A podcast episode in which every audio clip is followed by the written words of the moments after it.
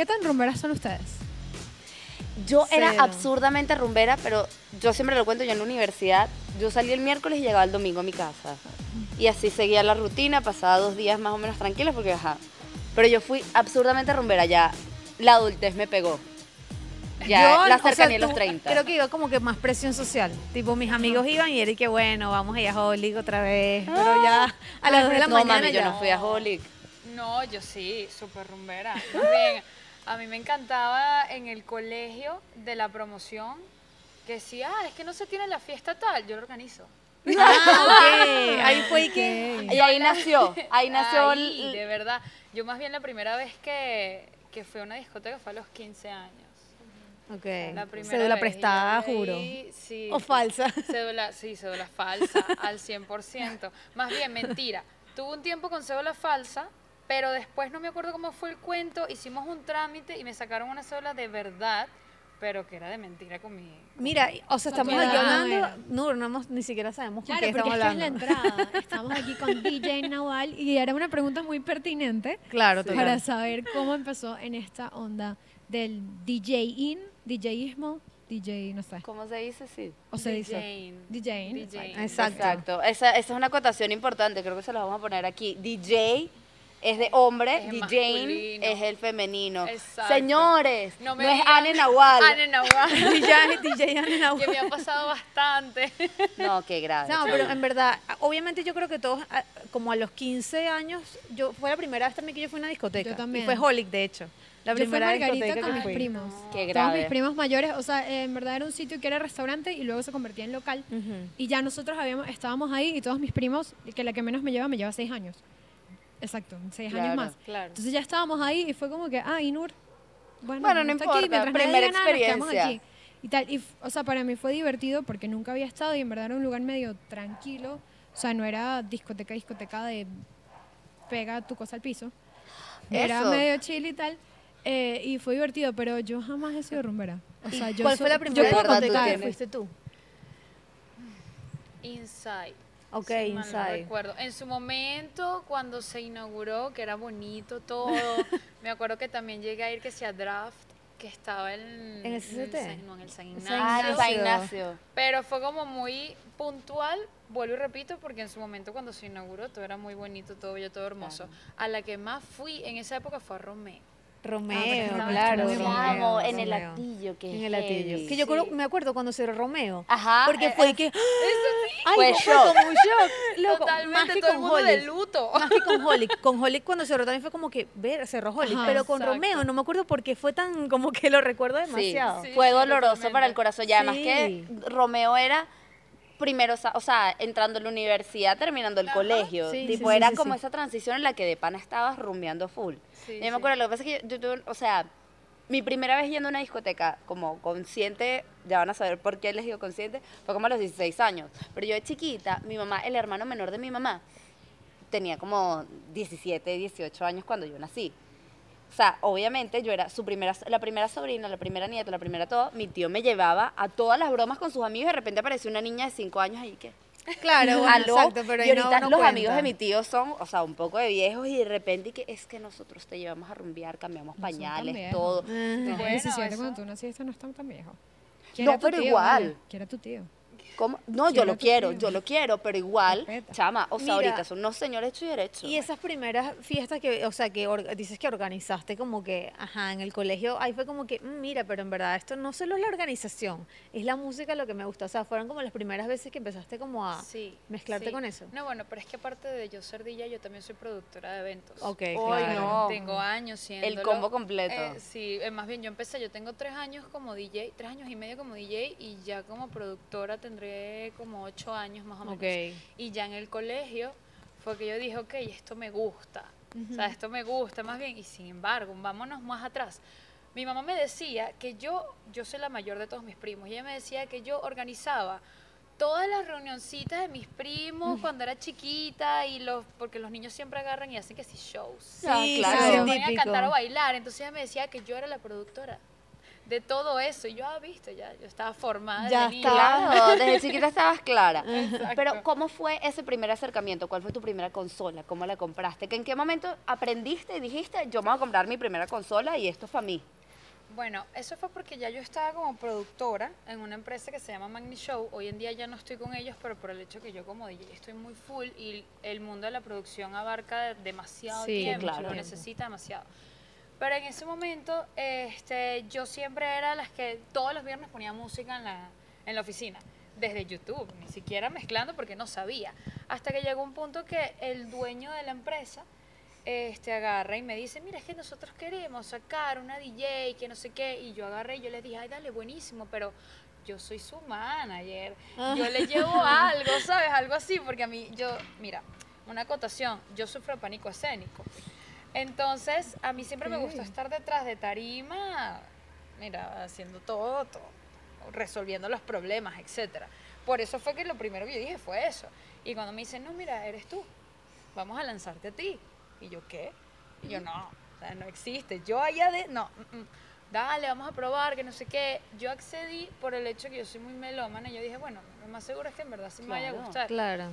Y esos fueron como que los primeros inicios, me dan, una- me dan clases, este, el DJ Edgar Bastidas, muy bueno en realidad, él me empieza a dar clases, yo digo, ok, esto me está gustando, y así empecé, yo dije, bueno, da- de aquí para adelante vamos a darle pendrive, audífonos, Ah, todo lo todo. que sea Exacto. Y no te dio miedo esa primera vez, porque en verdad pasa Horrible. mucho que cuando uno va a una discoteca, una rumba, lo que sea, hay DJs, pero cuando se monta una mujer, la gente está como más pendiente. Lo que exacto. hablábamos fuera de cámara, DJ Kika, o sea, ella era como, ¿sabes? Era como En todos sabemos quién era. era- sí, porque además era bellísima y, quién y era. mezclaba demasiado bien. Entonces, cuando hay una mujer DJ, yo siento que como más, ay, vamos a ver cómo mezcla ella, ¿sabes? ¿Y dónde fue tu primera vez como DJ? En el Club Puerto Azul. Ok. Ah, Ay, ok.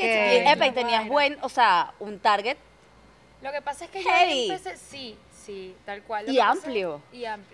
Lo que pasa es que yo empecé allí a ser productora de eventos. Ah, claro, Claro. estás en casa. Exacto, yo soy socia de allá, empecé, me metí en todo lo que era la organización de los eventos. En ese momento yo conozco a la empresa Magni Show porque iban como proveedores. Después ellos me ofrecen trabajar como productora con ellos y de ahí en adelante me ofrecen lo de DJ, etcétera, etcétera. Por eso mi primera vez como DJ fue allí. Pero te estoy hablando de que yo era un minuto antes, yo estaba sentada detrás de tarima en la arena con la tensión baja. Ok. O sea, y, y Dios entonces mío. había bajado la, mm, la gerente de Magni Show a apoyarme, bajó al club y ella con un shot de ron y que toma para que se te quiten los nervios. Porque además no es como que te paras y ya, sino que hay que hacer, o sea, es un show, pues. O sea, Sí. Y que además la gente show. es medio cruel y que no, este DJ Tijeras me cortó la, la canción en el mejor Sí, momento, vale. así. ¿Te has Ay, dicho eso sí. alguna vez que tú No, escuchado? DJ Tijera no. DJ Bisturí. No, Bisturí. pero sí en su momento al principio, uy, cómo me criticaron. Lo que pasa es que yo tuve un comienzo muy forzoso. O sea, yo salí como DJ, yo no sabía nada. O sea, les voy a hablar muy Claro. Yo solamente sabía apretar este botón y este y ya está. Y para mí eso es el equipo, prácticamente es como que si tú estuvieras viendo una cabina de piloto con todos los botones aquí. Entonces Mm. yo prácticamente no sabía nada, yo aprendí fue en el trayecto y yo al principio era terrible y me criticaron bastante y la crítica no solamente era de del público, Mm. sino que eran de los mismos DJs. Claro, que esa debe Ok. ser O la peor. es la peor. Ah, porque es un gremio cual. medio complicado. Sí, hay una Sí, competencia Sí, fuerte sí, también, sí, la sí. música O sea, es a muchos los quiero y muchos somos amigos y muchos nos conocemos, pero al fin y al cabo eh, hay muchos que también te critican. Sí, claro. Entonces, el tema de que seas una mujer en este medio en el cual mayormente lo dominan los hombres, Mm. y más que todo en el género reggaetón, porque a mí me gusta todo lo que es reggaetón, dembow, trap, más como latino, porque normalmente tú ves las mujeres que se dedican a mezclar electrónica, Sí, pero sí, yo sí. soy reggaetón, y normalmente son hombres. Entonces, tú te montas allí y siempre están es pendiente, vamos a ver qué hace, qué no hace, cómo se mueve, que todo, todo, todo, todo, y por todo critican. Claro. y no es Entonces- necesariamente constructivo. Exactamente. Ojo, desde el primer inicio yo siempre acepté las críticas porque una de las frases que yo siempre digo toda mi vida es que uno no nace aprendido. Claro. Y uno, uno va aprendiendo, ¿no? Con el transcurso de, de la vida. Pero nada, siempre las acepté de buena manera este, y siempre fui, bueno, fui mejorando. Ah, ellos, por lo menos muchos de ellos, era como que no, ah, naguará, tiqui, tiqui, tiqui, tiqui. Y yo no, pero es que para mí no es competencia alguno de ellos o hasta una misma mujer, en realidad. Exacto, porque las mujeres dentro del mundo de los DJ también son así más, o, o sea, como Oye, más bueno, hermandad, mira, no sé. No te sabría contestar esa pregunta ahorita porque ahorita es que están saliendo DJs mujeres. Claro, ok. Y para mí, en realidad, es como, qué de pinga, ¿sabes? Claro. Muchas veces me las he encontrado y de repente ya a estas alturas me piden algún consejo o algo y yo les digo, Está porque sinceramente a mi parecer me parece brutal, me parece increíble que una mujer se dedique a esto. No soy feminista, nazi ni machista, pero yo sí creo en la igualdad de género. Claro. Entonces es como que, oye, qué chévere en donde tú ves que normalmente lo hacen los hombres, que ahora las mujeres se estén animando en hacerlo. Sí. Por lo menos hace poquito a mí me dijeron, bueno, no me dijeron directamente a mí, pero estaban dos DJs hombres hablando y yo estaba al lado. Ay, que ella mezcla muy chévere, ay, dale, gracias, chévere, no sé qué. Y entonces uno le dice al otro, y es que si no la ves, si solamente la escuchas, pareciera que estuviera mezclando un hombre. Ay, marica, no, Ay, me. Ay, perdóname. Yo, Qué ¿cómo? Claro, y se supone que será un cumplido. Exacto, Ah, se se supone, su No, es como, es como cuando dice, ay, es que ella maneja bien. Y, y es Mujer, y es mujer, parece. Qué recha, no maneja bien. niña. Ay, ay, marico, no, no, no, no, no. Sí, sí, sí, sí. Y por lo menos Ah, las DJs duro. mujeres que tienen tiempo en esto, ¿alguna se te acercó alguna vez, te dio algún consejo? Oye, es que si supieras que ahorita aquí en Venezuela no hay tantas que llevan tiempo. Hay una que es Las de Agnieszka. electrónica, sobre todo. Ajá. Agnieszka, ella empezó en electrónica, hoy en día es world music, tanto electrónica como reggaetón, y muchas cosas las he hablado con ella y me parece increíble, porque es lo que te digo, yo tengo apenas tres años y medio, gracias a Dios ha fluido muy bien, pero Agnieszka tiene bastante tiempo. Sí. Claro. Entonces Sí. que ella me dé un consejo es como, wow, lo valoro muchísimo. Y no, bueno, no solamente la- las mujeres, también he tenido muchos DJs hombres que me han ayudado bastante. O sea, en realidad muchos sí, porque tengo que decirlo y no, no tengo problema en decirlo, muchos me han cerrado las puertas desde sus inicios, no importa, porque la vida es así y en cualquier Claro. gremio te lo vas a encontrar, pero muchos también me han ayudado. Y muchos DJs que yo digo old school, que tienen bastantes años, que también han venido, me han ayudado, me han dado algún consejo y eso es para uno es como que Claro, increíble full siendo valor. tú me lo estés diciendo, ¿sabes? Y por lo menos cuando alguien te va a contratar, es cierta o te has encontrado con alguna reticencia el hecho de no, pero ella es una DJ, no es una DJ mujer, queremos un hombre. Yo pensaría que eso más bien es como una Es ventaja. un atractivo, pensaría yo. claro. Y ahorita No sé, más, o sea, digo yo. Pienso yo, Ah, sí. que nos diga. Exacto. Sí, bueno, em, yo nunca quise como que aceptar el hecho de que, ah, porque es que tú eres mujer, te van a contratar más. Pero sí se ve. O sea, sinceramente se ve. Ojo, no puedo decir que porque soy mujer, por eso es que me van a contratar. Es mentira, porque si tú mezclas mal y Claro. tú llevas una- un evento mal a nivel musical, olvídate. Ni porque seas mujer, ni porque sí, sí, hagas lo Sí, que seas hagas. Barbie, ni porque seas quien sea. Exacto. O sea, de todas todas tienes que tener como que el combo completo. Sí. Pero sí ha pasado. O sea, por lo menos a lo largo de estos tres años y medio, yo creo que me pasaron como tres veces. Era como que, ay, yo la quisiera, pero en realidad quiero un hombre. Ah, bueno, válido, buenísimo, está bien.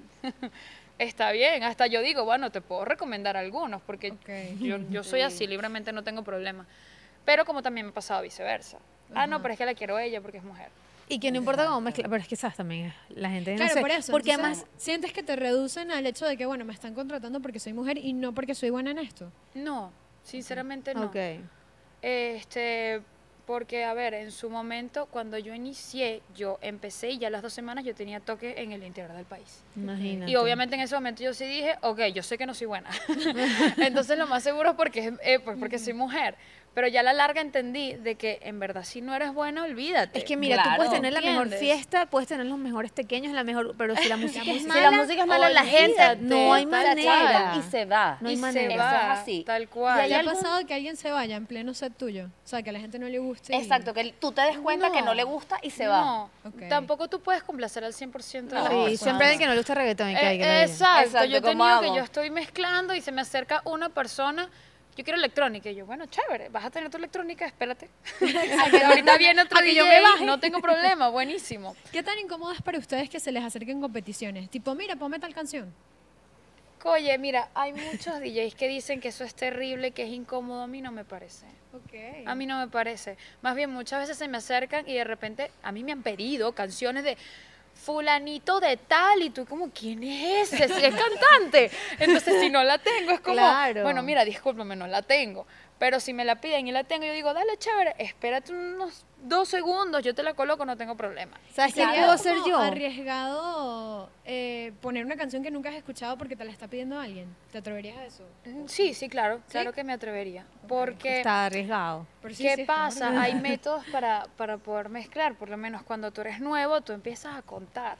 Y ya uno por lo menos sabe cómo están fraccionadas las canciones de reggaetón. Entonces, si nunca la he escuchado, ya yo sé más o menos cómo, cómo están armadas y yo, bueno, es aquí, es acá, ¿sabes? Exacto, aquí cambia, aquí hago esto. Exactamente. ¿Y hay alguna diferencia, por lo menos, entre los gustos musicales de la Nahual de Muchos. su casa y la Nahual que mezcla? Muchos, muchos, muchos, muchos. Mira, me fascina el reggaetón como lento, como romántico. Pero, a ver, ¿han escuchado la canción Museo de Raúl Alejandro? No, Me suena, Bueno, pero- la- eh, pónganla. Tarea. sí. Tarea. Ok. Es una canción como muy sensual y a mí me fascina ese tipo de canciones. Por lo menos hay unos cantantes que se llaman Rayo y Toby que tienen canciones muy sensuales, es un reggaetón muy sensual, ¿Otra pero tarea? que normalmente no las coloco. Claro, en una fiesta la En gente una capaz. fiesta, no, exactamente. Y más hoy en día. Hoy en día la rumba se maneja muy, muy dinámico. Sí, es como un rush todo el tiempo, ¿sabes? Exacto. Entonces, Yo bueno, por lo menos la Nahual de su casa ama el merengue, ama la salsa, la Bueno, eso iba a bachata. decir que yo sería demasiado la que se acerca al DJ y que, hola, ¿será que puedes poner una salsita? Un Tipo que- merenguito. No, Exacto. Un para otro lado. Sí, sí, Exacto. sí. Y por lo menos en los, en los eventos que son privados sí puedes escucharlos. Mm. Pero en las discotecas no. Hoy en día es más que todo reggaetón electrónica, reggaetón electrónica. De repente te lanzan un merengue, pero ya. Sí, sí, Ujú, te es lanzan uno, el más bailable que parece como un reggaetón y ya te vuelven a poner Bad. Bunny. Y la proporción es abismal, o sea, es como 80% reggaetón, 20% electrónica. Creo que hace 10 Exactamente. años estaba un poquito más parejo. Eh, sí, Y era mucho más electrónica, o sea, el momento de David Guetta, o sea, era puro electrónica y Cuando pura música era- en inglés. Exacto, cuando era EDM, porque en ese momento era EDM. Hoy en día es UDM. Yo soy fanática del E EDM. ¿Cuál es la diferencia, Nahual, para ¿De qué me estás hablando? Sí, yo Gracias, tampoco tengo ni idea. Yo, UDM, EDM, Te imagínate. los pondremos aquí abajo porque No, pero aquí No, que explique Bueno, nada, exacto. El EDM, para que lo entiendan, es lo que se coloca en Tomorrowland. Ok. Es una electrónica pa, pa, pa, eso. Ajá. El UDM es más house, es Ok. underground. Claro. Es de esas que no explotan de ese nivel, no sé si me entiendes. Sí, que siempre estás sí, como sí, sí, un ritmito ahí. De- Ajá, de exactamente, house, y eso es lo que está de moda ahorita. A mí me encanta, pero por eso también el tema del reggaetón sal- sacaron lo que son los rave, las rumbas electrónicas que hoy en día se ven mucho más que antes, que son puras eh, rumbas puramente electrónicas. Claro, porque tal vez vas a una discoteca, entonces Y es con lo que más reggaetón. consigues es mucho reggaetón y... Exacto. Ay, claro. Exactamente. Santo, pero Y de Caracas, o sea, ¿cuál es, el- por ejemplo, yo ya dije Holly, que era la que más iba. ¿Cuál era la discoteca que tú más ibas o que más vas ahorita? O sea, digo antes cuando éramos como que una época, Cuando obviamente la rumba es tu vida, cuando no éramos adultos pero cuando estábamos en la época de adolescencia, rumba, rumba, ¿cuál era como que la que tú más ibas? Romeo y Holly. Exacto, era Romeo siempre, ok. Sí, Romeo y, ¿Que y ¿Nunca Holly. te gustó? Wow. Mm, Rosalinda, la quinta. Pero Rosalinda también era burda famosa. Rosalinda, era famosa. Sí. Le Club, no faltaron. No, Le Club. Club era bellísimo. Oye, Todo era como de mira. Le Club Muy lindo. Es que no tengo una que no me haya gustado, pero en su momento Le Club, cuando estaba como muy de moda, ya yo era como más grandecita. Sí, Entonces yo iba y para mí eran como muy niños. niños, claro. Entonces iba como muy esporádicamente. Mira, una música que tú digas, esta broma no se puede mezclar, o sea, no hay manera de que yo la mezcle, no necesariamente porque no te guste, sino porque es imposible. Eh, bueno, yo pienso que el rock no se... No, o sea, eso Está peludo. Es verdad, o sea, no no- existe. No, pero algo que me cuesta a mí la salsa. Es que es pelúa. Lo que pasa es que tampoco me he puesto. O sea, no me he puesto a decir, hoy saco mezclar esto como sea. No me puesto. Cuando lo hagas me avisas. Sí, Pero por favor, a la vamos fiesta al donde lugar, lo lo pones. Para mis amigas que tenemos que decirlo, Me hoy voy a sacar salsa, por favor, venga. No, es que ya Nahual va a organizar mi próximo evento. Sí, pues, Demasiado. Eso está más está que... más que claro. Ay, o sea, yo tengo una idea para mi cumpleaños, entonces te- voy a escribir. Ah, anotado. Sí, te voy a escribir. Pero este, a mí en teoría se me complica aprender como cosas nuevas, ¿sabes? No es que déficit de atención, tienes problemas, no. Pero sí es como, se me complica la salsa, Es sinceramente. Es verdad. Entonces, y que la salsa es un ¿cómo género se- muy complejo. Es complejo, entonces como se me complica, la dejo pasar. y no me he puesto allí. No, chama. Y un, un toque nacional o internacional que te haya marcado, que tú dices, en este momento creo que llegué al pico. O sea, me falta mucho para alcanzar, pero este es un toque que de verdad está en mi vida. O sea, me, me quedó marcado en el corazón. Em, eh, fue un concierto aquí, fue Eladio Carrión, en el CCCT. Ok. Miércoles, y además no es cualquier tontería. Eso fue porque, claro, ¿qué pasa? Yo soy una persona que yo no me doy cuenta en donde yo estoy parada, en el sentido de que yo soy cualquier cosa y todavía necesito mejorar y mucha gente, muchos amigos ya me habían dicho, oye, pero en verdad eres buena, le estás echando, no sé qué, y yo no, mentira. Y me di cuenta fue porque yo me presento en ese concierto y como ya les había comentado que yo sufro pánico escénico, yo estoy así, ya termino y ya yo para mí era, ay, dale, chao, me voy. Y con eso agarro y me paran los productores y me dicen, no, pasa. Había una pasarela, pasa y Dios, despídete. qué y yo, nervio. ¿cómo? Eh, perdón. Yo, tú quieres que yo que modele por ahí, yo no entiendo qué quieres que yo haga. No, sí pasa. Y yo, ay, Dios mío santo, y la Virgen yo iba rezando por esa pasarela. Y hasta que yo llego al frente y yo lo que hago es que sí que... Muchas gracias, mi distrito capital. Y en realidad la gente aplaudió y la gente gritó, tanto así que yo tengo ese video en Instagram y yo me quedé como, wow, ¿es en serio? O sea, de verdad es en serio. Me salgo y entonces veo, agarro el Instagram y tengo mucha gente etiquetándome y yo, esto, esto está pasando, Claro. ¿sabes? Fue como un, Qué cool. un pico, fue como un, ok. Y que, Y- ok, esta sí lo estoy haciendo. Tienes ahorita muy claro a qué te quieres seguir dedicando, o sea, como que hasta qué punto quieres crecer. Oye, yo tengo apenas tres años y medio como DJ, empecé medio tarde, siento que empecé medio tarde a nivel de edad porque muchos DJs empiezan como desde los 15. Eh, hasta ahorita no, Eh, siento que todavía me queda bastante, quiero, quiero recorrer muchos países en realidad, quiero tocar afuera, quiero hacer muchas cosas también en, su, en un futuro, eh, si la vida me permite, yo quiero llegar a ser productora musical. Ok. Este, porque bueno, a mí, me- a mí me gusta demostrar que las mujeres en realidad pueden hacer muchas cosas, pues. Entonces yo digo, no hay, hay productoras musicales mujeres, sí, pero no hay una que de repente, eh, a ver, esté de boca en boca, Claro. ¿me entiendes? Y capaz Quizás dentro en su del país género, sí, dentro pero por lo menos aquí en. Venezuela no se escucha, entonces es no. como que, wow, me gustaría marcar esa diferencia. Pero ya eso será de repente más adelante, o quien quita. O sea, yo soy una persona que yo pienso que la vida da muchas vueltas. De repente dentro de un año me caso y ya dejé de ser DJ. No, vale, no, por favor, no. No, por favor. Nadie sabe, no. no. sé, pero hasta ahora me queda camino Mira, si Dios quiere. Y un sueño o una colaboración que tú sueñas con hacer, o sea, un festival que sueñes, con el que sueñes ir, una colaboración con algún, con algún artista, algún DJ que tú digas, este es mi sueño, por esto es que yo me metí en este mundo. Oye, mira, si supieras que en realidad no he pensado eso, pero te digo por qué. Eh, colaboraciones ya cuando yo sea de repente eh, productora musical y que yo diga, ok, le quiero hacer una canción a un Bad Bunny, a un Raúl Alejandro, ¿sabes? Así sí, pero a nivel de DJ, de repente hacer back to backs con otros DJs de mi mismo género sería buenísimo. Este, pero a nivel de colaboraciones así, es que para eso tendría que ser DJ de electrónica. Sí, Claro. exacto. ¿Me entiendes? Los DJs de electrónica la tienen mucho más fácil. Mm. Ellos sacan su electrónica, agarran y invitan a otro DJ de electrónica a colaborar y es un palo. Mm. Pero los de reggaetón en ese aspecto la tenemos un poquito más complicada. O sea, yo agarro y yo te puedo decir, ay, sí, me encantaría hacer un back-to-back de repente con DJ Luyan.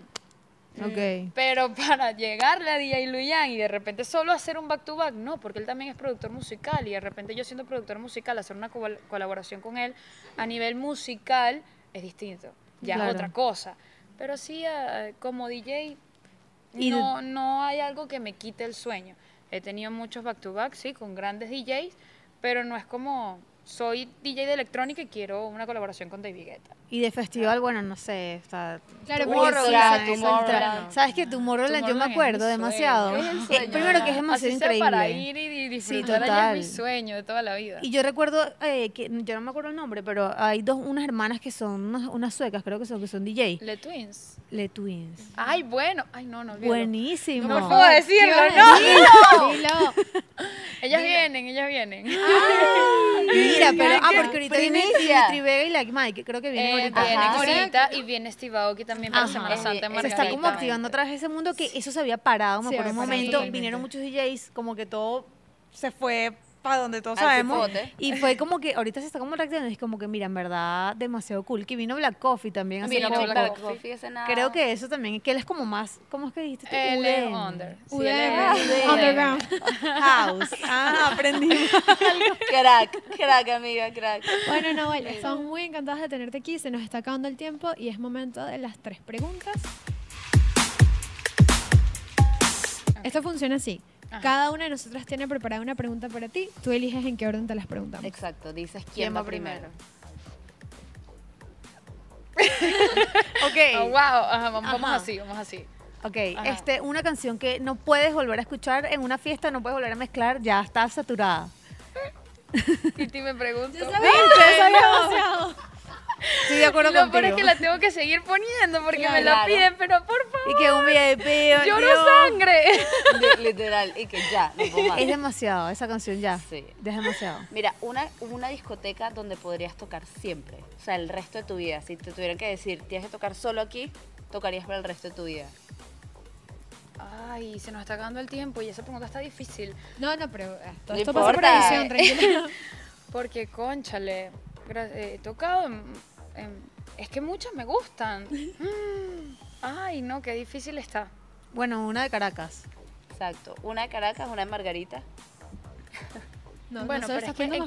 Caracas está Eco, está 12, Eco, Margarita Goa, este... mm, wow. No sé. Qué difícil. Ok, y si Está muy fuera un público en vez de una discoteca, o sea, como que el público al que quisieras volver siempre. Exacto. Uy, Maracaibo. Ok, buenísimo. energía. Ve, Maracaibo, el... mm, mi ternerita. Uy, no, una locura. ¿En serio? Esa gente sí rumbea. De verdad. Maracaibo. O un coro también. En serio, coro. no Acarigua y Barquisimeto. No, muchos. Ya se me, ¿Cómo es que me se empezó llama? a venir. No, Con el pero ya sabemos que Maracaibo es. ¿Cómo que se llama el, pue- el pueblo más rumbero de El- Venezuela? ah, eh, Eh, ah, ¿ah? Eh, ¿cómo? No, No, no, es no. un pueblo, es un Ah, pueblo ya que se hizo eh. de, de Barinas, creo que. Ay, sí. Ya ¿Cómo se llama? El pueblo más rumbero de Venezuela. Ay, bueno, no importa, Ay, olvídalo. lo tenemos que buscar. Ya, no me importa. Siempre decimos que vamos a buscar las cosas y nunca Lo ponemos en, en, en un ya lo voy a Insta porque no me acuerdo el nombre del, del pueblo. Pero No. ¿sabes cuál es? Sí. Sopo. Ah, El pueblo más rumbero de No, no he ido. Venezuela. en Barinas, es en Barinas. Buenísimo Socopo. Hay que Pero además allá. es la voz que siento que es Valdemaro diciendo Socopo. El pueblo más rumbero de Venezuela. Buenísimo. El No, pueblo no, más he ido. rumbero de Venezuela. Nur. Queda, queda mi pregunta que medio te robé la tuya, pero igual voy a hacer mi pregunta. Una canción que siempre has querido poner en una fiesta, pero te ha dado miedo poner. No. a Ninguna. ver, no, creo que no. O sea, bueno, puede entrar ahí lo que dijiste de la, de la, del reggaetón Del reggaetón suave. más suavecito. Pero es que si supieras que me gustan a mí, pero no es algo que yo quisiera poner, porque Ok. son como achantaditas, ¿me Exacto, entiendes? matas el kill, de- el Exactamente. mood El de la gente. Sí, sí, sí. Entonces, no, creo que no tengo una canción así, o por lo menos ahorita no se me viene en la mente.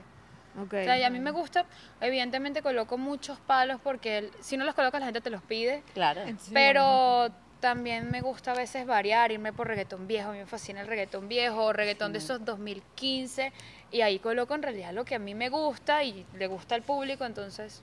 Ok, voy a, voy a agarrar otra porque esta no funcionó. Ok. No te dio. Agarra Ok, otra ¿cuál es la canción que siempre que pones, tipo, nunca te falla? La gente siempre se activa, siempre se la tripea. Que Titi me preguntó. Bueno, ya va, de ese álbum de Bad Bunny Apagón, o sea, la gente se vuelve loca. Claro. Sí. Pero más allá de una canción, es el cantante también, porque es por temporadas. Ahorita está muy, muy de moda Mora y Fade. Entonces tú pones o Mora o Fade y ya, o sea, ya la gente se volvió loca.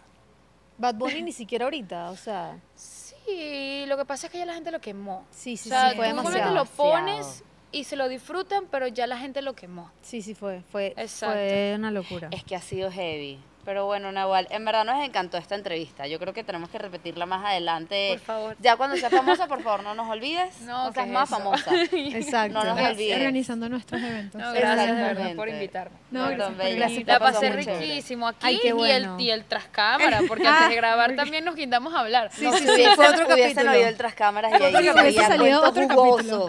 Eso era otro capítulo, te lo juro. De cualquier Ya cosa. saben, suscríbanse al canal, síganos en las redes, en la cajita de descripción está toda la información. Eh, Y ya. bueno, y hoy nada, estamos en Unión. Radio. Este es nuestro set de hoy. Estamos en Unión Radio. Estamos en Unión Radio y ha sido lo máximo, en verdad, ha sido súper bello. Perfecto. Nos gusta. Chao. Chao, gracias.